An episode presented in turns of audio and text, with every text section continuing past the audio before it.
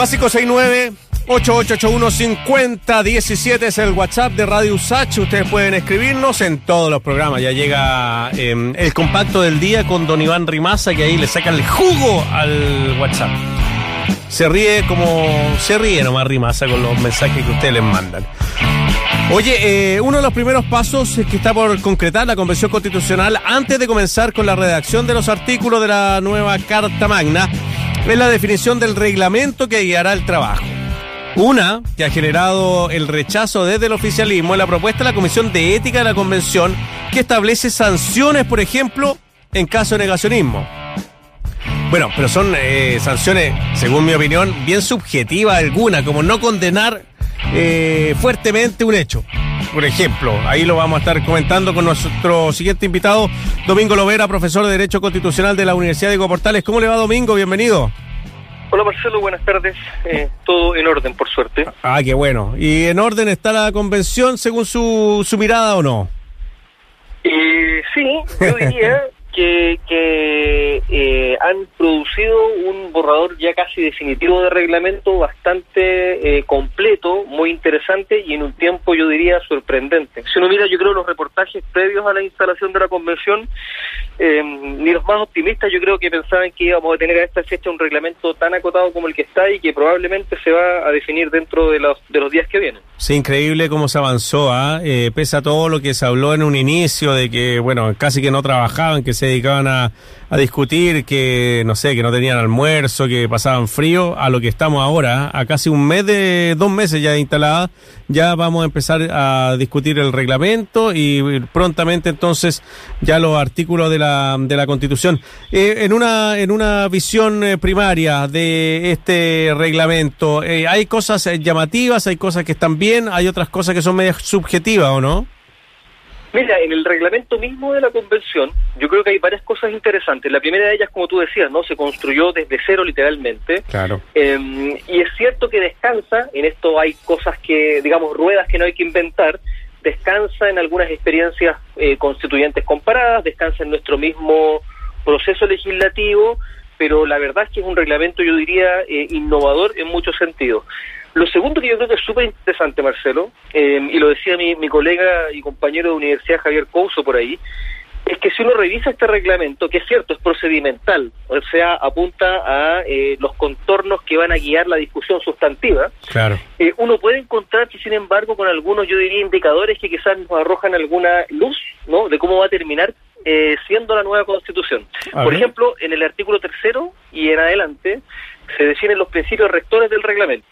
Y ahí aparece eh, enfoque de derechos humanos, eh, igualdad y no discriminación, em, perspectiva de género, plurinacionalidad, eh, equidades territoriales y, y otros principios por el estilo, que yo creo que si bien apuntan, como digo, a la discusión procedimental, para eso es este reglamento, me permite a mí decir, creo yo, ¿no? arrojar luces sobre cómo va a quedar sustantivamente después la nueva constitución. O sea, muy difícil que no tenga perspectiva de género, equidad territorial o eh, plurinacionalidad. Entonces yo creo que eso es súper interesante de este reglamento. Y son súper interesantes también las temáticas que aborda, pues. Porque sería una carta fundamental completamente distinta a la que tenemos. Yo creo que vamos a variar en varios aspectos, Ya. en algunos en los que ya estamos al debe desde hace un tiempo. Por mencionar dos ejemplos. De la región somos eh, uno de los dos países que no dice nada sobre pueblos indígenas, ¿no? Con una población de cerca del 10% de pueblos originarios. Eh, y en esto nos vamos a poner al día tarde. Entonces, si nos vamos a poner al día tarde, yo esto siempre lo digo cuando me toca eh, de repente ir a comentar alguna legislación al Congreso, eh, hagámoslo tratando de colocarnos al 2022, ¿no? Y no al 1950. Niños, niñas y adolescentes. Claro. Tampoco decimos nada en el texto constitucional actual respecto a ellos y ellas, ¿no? Y yo creo que van a estar eh, reconocidos profusamente en, en la nueva constitución. Y qué decir del enfoque de género. O sea, yo creo que efectivamente allí hay puestas al día y probablemente la apuesta va a ser a cómo empujamos eh, el carro hacia eh, constituciones más contemporáneas. El mundo, digamos, constitucional comparado, me consta porque he conversado con, con colegas de afuera, está mirando muy atento qué es lo que ocurre con, este proceso en Chile. Sí, estamos conversando con el abogado Domingo Lovera, especialista en temas constitucionales, académico de la UDP. Estaba leyendo alguno, un hilo que hizo Jorge Contese, abogado también eh, constitucionalista, sobre lo de la Comisión de Ética, que a mí me llamó harto la atención, sobre todo eh, con algunas eh, atribuciones, o no sé cómo, cómo definirlas muy bien, pero sí eh, creo que son bastante subjetivas porque depende del prima con que se le mire. Por ejemplo, decía el artículo 23. Se entenderá por negacionismo toda acción u omisión que justifique, niegue o minimice haga apología o glorifique los delitos de lesa humanidad ocurridos en Chile entre el 11 de septiembre del 73 y el 90 y la violación a los derechos humanos ocurrida en el contexto del estallido social de octubre de 2019 y con posterioridad a este. Por ejemplo, el tema de omitir algo, de minimizarlo, eso va a depender de la óptica de la persona que esté que lo esté interpretando, ¿no? Debería ser una cuestión más cerrada. Sí, sí. A ver, Marcelo, eh, Tres cosas, si me permite, muy breve. La primera es que estos reglamentos son reglamentos que las diferentes comisiones temáticas eh, se han venido dando para efectos del funcionamiento después de las comisiones ya permanentes una vez que se apruebe el reglamento de la convención. Entonces, esta es la eh, comisión de ética que va a cuidar el desempeño probo y transparente ¿no? de eh, los y las convencionales.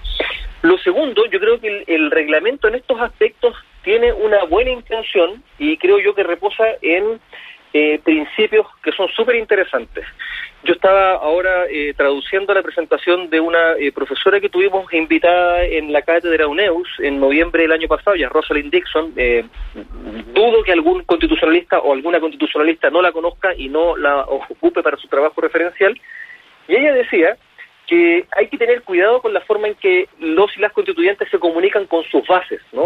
Porque podrían estar transmitiendo información eh, sesgada o derechamente falsa respecto al trabajo de la convención o respecto a los resultados del trabajo de la convención que después redunden en una falta de legitimidad para la convención o para la constitución que finalmente se apruebe.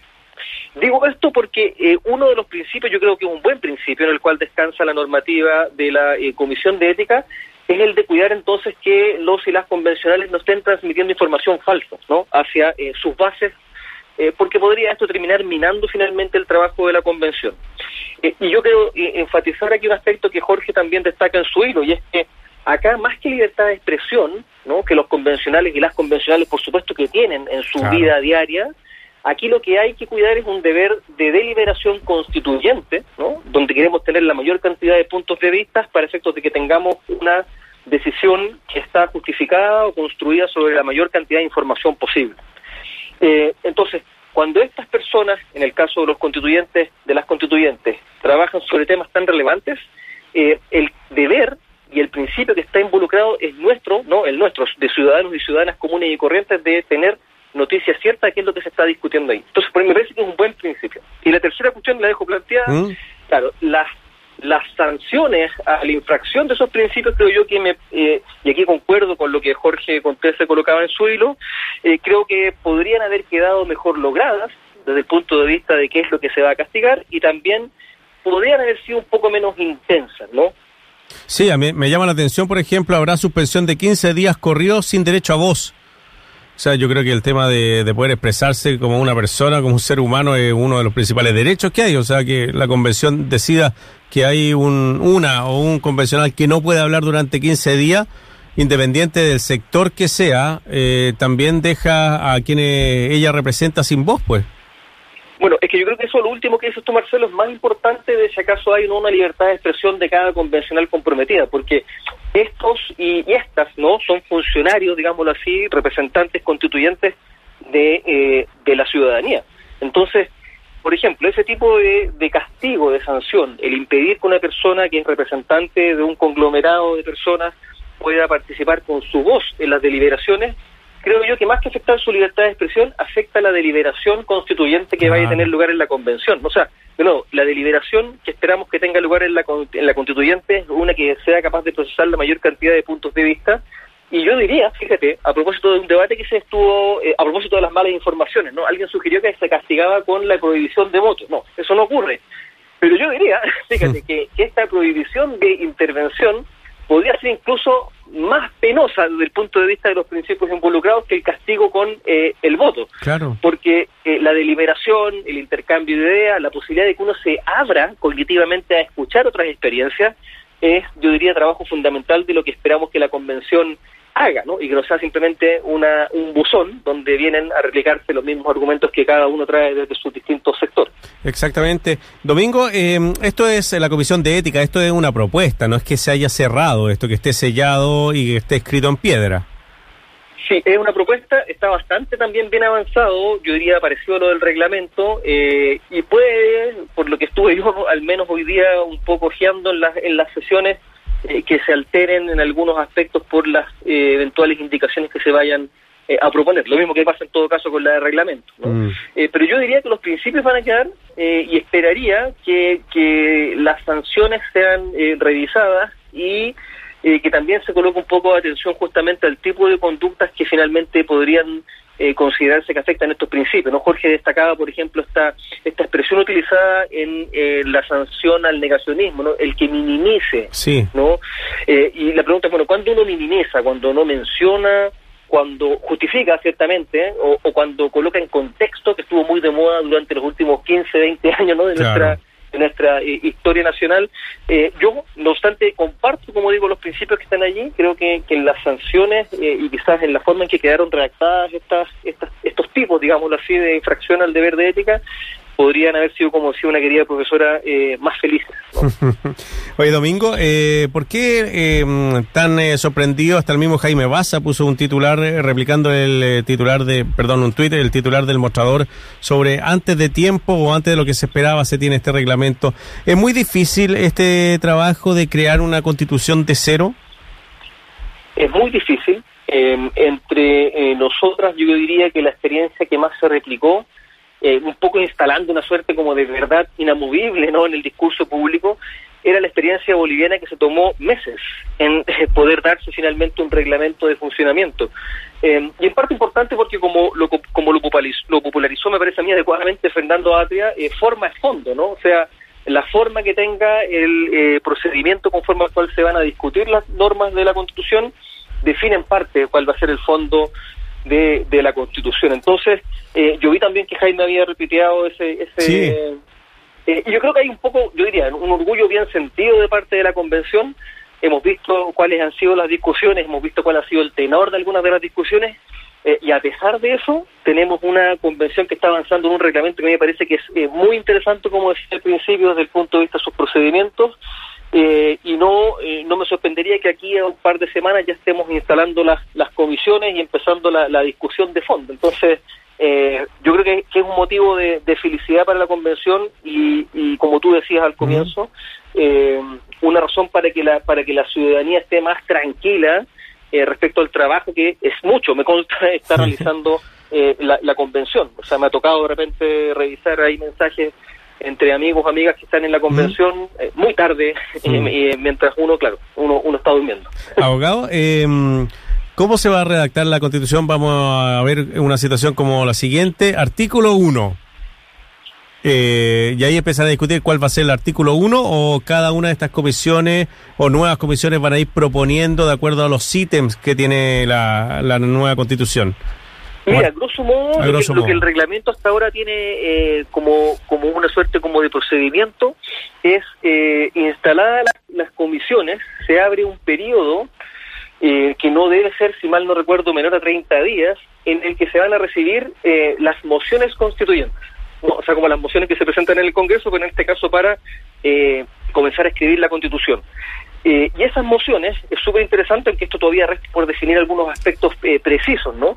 Eh, son mociones que van a poder presentar grupos de constituyentes, no menos de 8 ni no más de 16. Hoy día la regla en el Congreso es no menos de 5, no más de 10, ¿no? Pero también eh, va a existir la posibilidad de que se presenten eh, mociones constituyentes populares. O sea que ciudadanía, ¿no? satisfechos ciertos requisitos que están todavía por decidirse, yo imagino que número de firmas, eh, seriedad, quizá alguna forma de, redacción, propuesta, etcétera, también puede presentar entonces propuestas de articulados para la nueva constitución. Y luego esas propuestas, una vez que se, se recopilen durante este plazo de presentación de indicaciones constituyentes, van a ser distribuidas entre las distintas comisiones dependiendo de cuáles son los temas ¿no? a, los cuales se refiere a cada una de esas indicaciones. Luego el trabajo en comisiones, un poco parecido a lo que ocurre en la lógica congresal. Sí. aprobación en comisiones y luego hacia, yo diría, eh, asumo que mes tipo 7, 8, 9 del trabajo de la convención van a estar pasando al pleno las propuestas que vayan siendo aprobadas desde las comisiones para que sean luego allí eh, definidas finalmente. A medida que se vayan aprobando las normas de la Constitución, el reglamento contempla ahora también lo que a mí me parece notable, aunque también se ha seguido en otras experiencias, la eh, posibilidad de ir publicando ¿no? de antemano las normas que vayan pasando el sedazo, digamos, aprobatorio en la convención, en la página web de la convención, para que la ciudadanía también se vaya ah. enterando de cómo va va armándose este, este Tetris constituyente. o sea, por artículo, artículo 1, si ya está todo ok, está todo listo, publicado. Y hay posibilidades de hacer también futuras indicaciones. En algunas experiencias aquí el reglamento fija el deber eh, y el principio de participación incidente ciudadana. En algunas experiencias de, de principios de los 2010, estoy eh, pensando en las experiencias del norte de África eh, posteriores a la primavera árabe, fue el caso de Túnez, fue el caso de algunas reformas importantes en Marruecos y en alguna medida también en Egipto, se echaba mano a, las plataformas ¿no? Eh, y a nuevas tecnologías para que la ciudadanía era casi como una suerte de Facebook, ir poniéndole likes o comentarios a las cláusulas que sigan arrojando desde las distintas instancias de, reforma o de elaboración constituyente. Entonces eso también sirve para que eh, no, no, creo que eso reemplace ¿no? la participación eh, en carne y hueso, si me permite la expresión, pero sí también permite que haya un contacto y una suerte como de colaboración ciudadana que permita ir llegando eh, puntos de vista también al trabajo de la convención.